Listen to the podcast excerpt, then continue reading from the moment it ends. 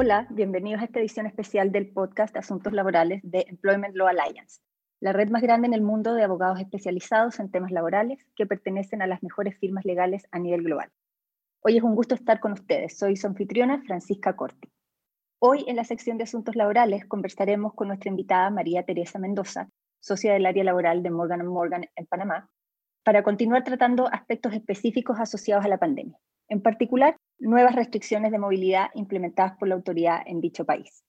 Antes de saludar a nuestra invitada, les recordamos a quienes nos escuchan que respetando las medidas sanitarias de cada país, todos estamos participando de este podcast de manera remota, de forma que les agradezco nos disculpen en caso de que exista algún problema con la calidad de nuestro sonido. Ahora sí empezamos. Hola María Teresa, muchas gracias por este espacio de conversación. ¿Cómo estás? Muy bien, Francisca, muy contenta de estar con ustedes y gracias por la invitación. Encantado. Además, es un tema que está muy en boga en cada una de las jurisdicciones eh, de Latinoamérica y América Central, así que ideal poder conversar un poquito más de él. ¿Te parece que entremos en materia? Eh, tengo entendido que, que, el gobierno de Panamá recientemente ha implementado nuevas medidas que restringen la movilidad ciudadana. Y en ese sentido, eh, nos gustaría quizás un poco preguntarte en qué consisten estas restricciones. Bueno, te cuento, Francisca, que actualmente eh, la mayoría de las empresas están cerradas, solamente pueden eh, operar eh, ciertas empresas que están en un, listado especial, de, en un decreto emitido por el gobierno, y que son más que todo empresas de servicios públicos, bancos y financieras. El resto de las empresas solamente pueden operar, si les es posible, a través de teletrabajo.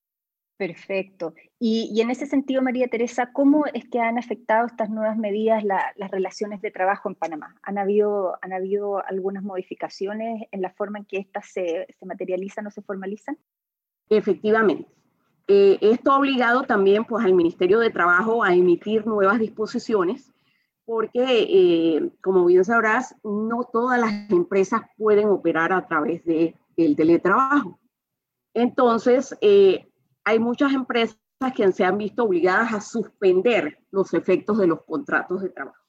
Y es una posibilidad que tienen basada en eh, la situación de emergencia que tenemos ahora mismo, siempre y cuando lo comuniquen eh, debidamente al Ministerio de Trabajo.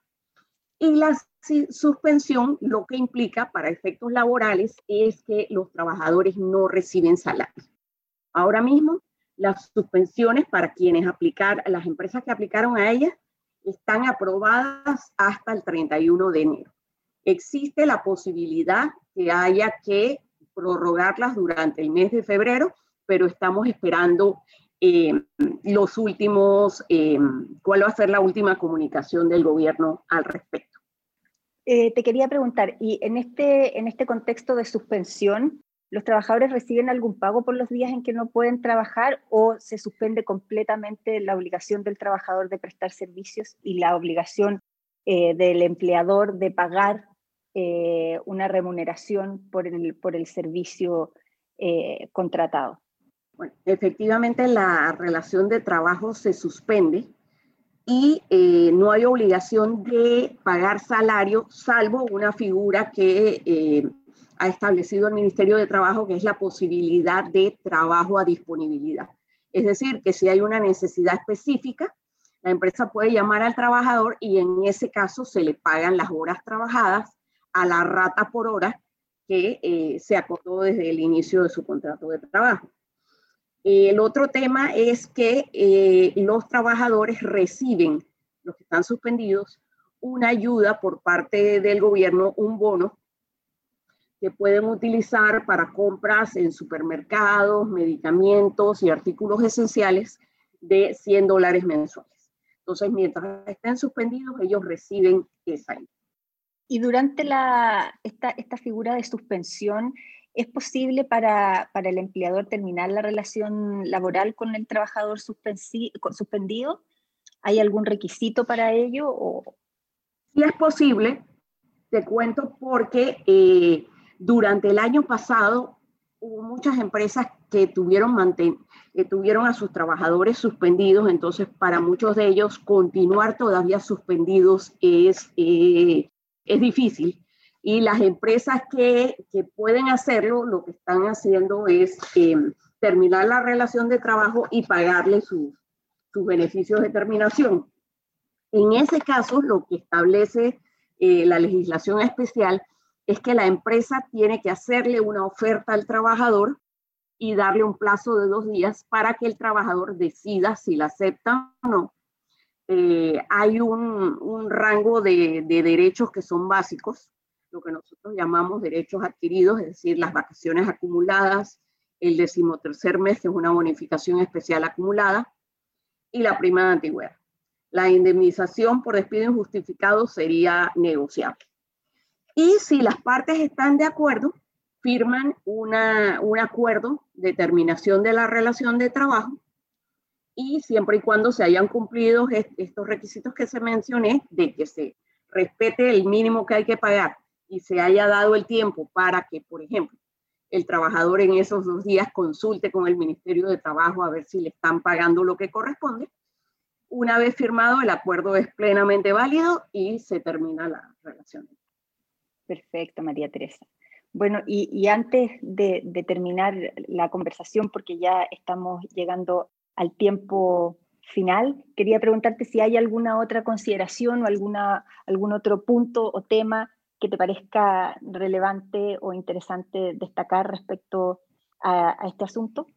Bueno, eh, otra opción que tienen las empresas también y que, es una normativa especial y que está vigente hasta junio de este año es la posibilidad de reducir la jornada de trabajo. La ley permite reducirla hasta el 50% y reducir entonces también el salario.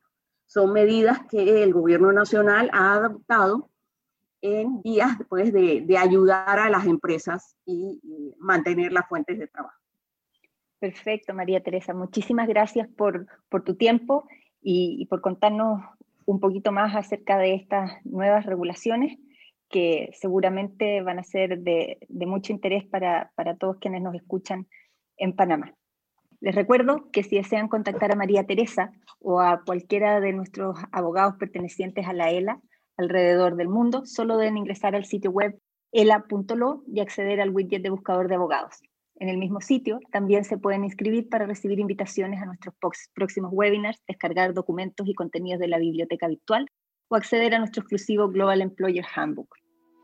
Han estado escuchando Asuntos Laborales, un podcast de Employment Law Alliance, la red más grande en el mundo de abogados especializados en temas laborales, que pertenecen a las mejores firmas legales a nivel global. Soy Francisca Corti, muchas gracias por escucharnos.